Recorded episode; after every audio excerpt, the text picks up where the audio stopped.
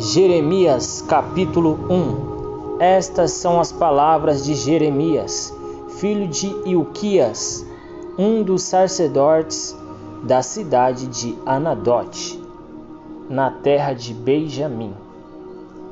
O Senhor lhe deu esta mensagem no décimo terceiro ano do reinado de Josias, filho de Amon, rei de Judá também lhe deu outras mensagens durante todo o reinado de Jeoaquim, filho de Josias, rei de Judá, até o décimo primeiro ano do reinado de Zedequias, outro filho de Josias.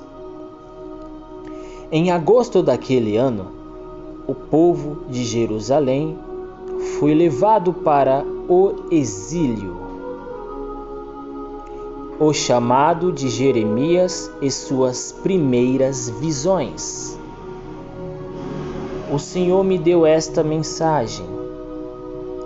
Eu o conheci antes de formá-lo no ventre de sua mãe. Antes de você nascer, eu o separei e o nomeei para ser meu profeta às nações. Então eu disse: Ó oh, soberano Senhor, não sou capaz de falar em teu nome. Sou jovem demais para isso. O Senhor respondeu: Não diga, sou jovem demais, pois você irá aonde eu enviar e dirá o que eu lhe ordenar.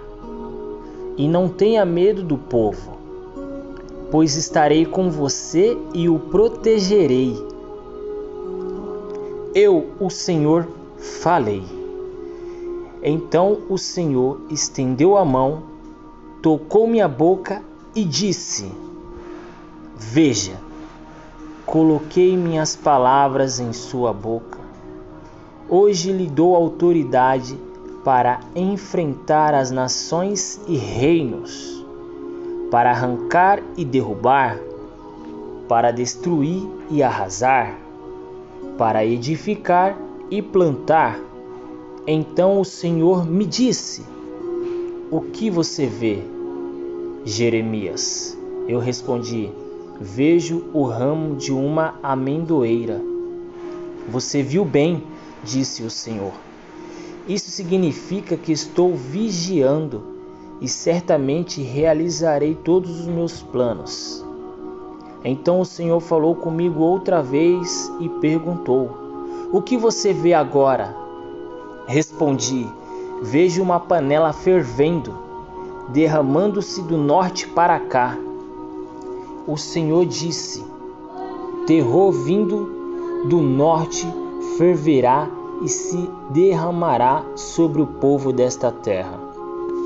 Ouça, estou convocando todos os exércitos dos reinos do norte. Eu, o Senhor, falei. Eles colocarão seus tronos junto aos portões de Jerusalém, atacarão seus muros e todas as outras cidades de Judá. Pronunciarei julgamento contra meu povo por toda a sua maldade, por terem me abandonado e queimado incenso para outros deuses. Adoram ídolos que fizeram com as próprias mãos. Levante-se e prepare-se para agir. Diga-lhes tudo o que eu ordenar. Não tenha medo deles, senão o farei perecer medroso diante deles.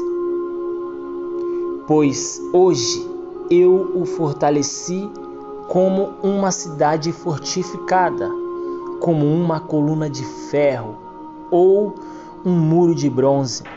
Você enfrentará toda esta terra, os reis, os oficiais, os sacerdotes e o povo de Judá.